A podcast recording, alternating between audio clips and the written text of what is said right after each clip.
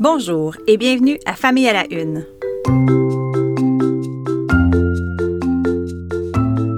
Ici Maude Goyer. Je vous présente en cinq minutes des enjeux liés à l'actualité qui touche la famille, la parentalité et les enfants.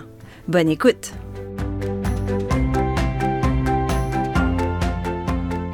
Même s'il fait partie de nos vies plusieurs mois par année, l'hiver divise toujours autant.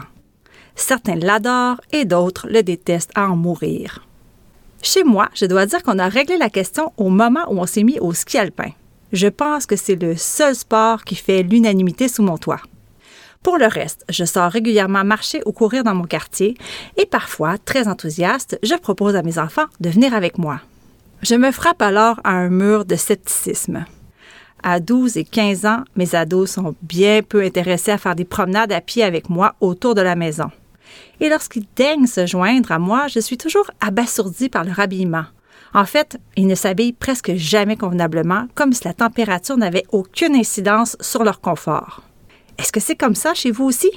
Manteau ouvert, sans tuque ni gants, cheville à l'air parce que les bottes ont été enfilées par-dessus des bas trop courts, et que dire du foulard, ce grand oublié. Il y aurait des explications scientifiques au fait que les enfants ne sont pas tous sensibles au froid de la même façon. Un chercheur de l'Université de Sherbrooke, Denis Blondin, s'intéresse particulièrement à la réponse physiologique au froid. Selon ce qu'il a découvert au fil de ses recherches, l'âge influence en partie notre capacité à conserver notre chaleur corporelle et donc à résister au froid. Les enfants et les adolescents seraient plus aptes que les adultes à s'auto-tempérer, si on peut dire. Notre taux d'activité, évidemment, influence aussi beaucoup notre endurance face aux températures froides. Pensez-y, il est rare que l'on voit un enfant planté là comme un piquet dans la neige. Finalement, chez les adolescents, les changements hormonaux intenses pourraient aussi expliquer leur insensibilité au froid. Et en passant, si vous croyez que les femmes ont généralement plus froid que les hommes, détrompez-vous, c'est un mythe. Le professeur a fait observé que les femmes et les hommes répondent de la même façon à l'exposition au froid, même si leurs sensations peuvent être différentes. Je viens de découvrir une série de livres pour enfants et je tenais absolument à vous en parler. Il s'agit de la collection Petit Géant de la maison d'édition Boomerang. Jusqu'ici, la collection compte trois livres. Le premier, publié en mai dernier, s'intitule Le cœur rouge et or de Nestor et aborde le thème des stéréotypes liés au genre. En effet, Nestor est un petit garçon qui souhaite, pour son anniversaire, avoir une fête de princesse. Le deuxième livre a été publié en novembre et son titre est La peau étoilée d'Anicée. Ici, il est question d'une petite fille métisse à la peau constellée de graines de beauté. Il est question, vous l'aurez compris, d'acceptation de soi et d'inclusivité. Et finalement, le troisième livre de la collection vient tout juste de sortir.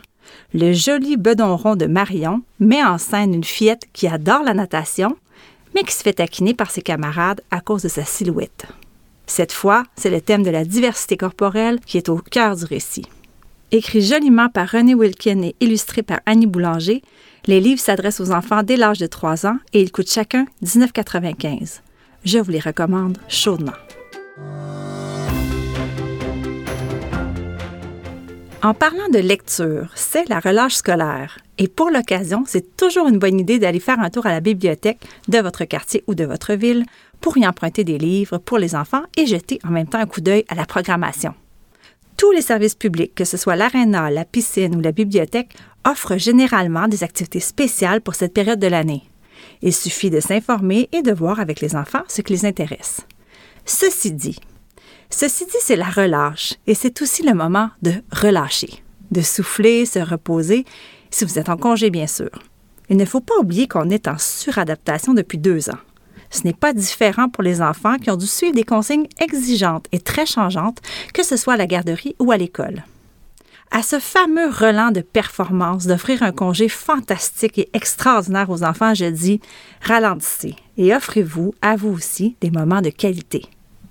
Après tout, on n'est pas obligé de tout faire en famille. Et si au contraire, vous en avez marre d'être à la maison et souhaitez profiter du déconfinement, eh bien foncez et profitez de ce moment pour vous divertir, rire, explorer et bouger.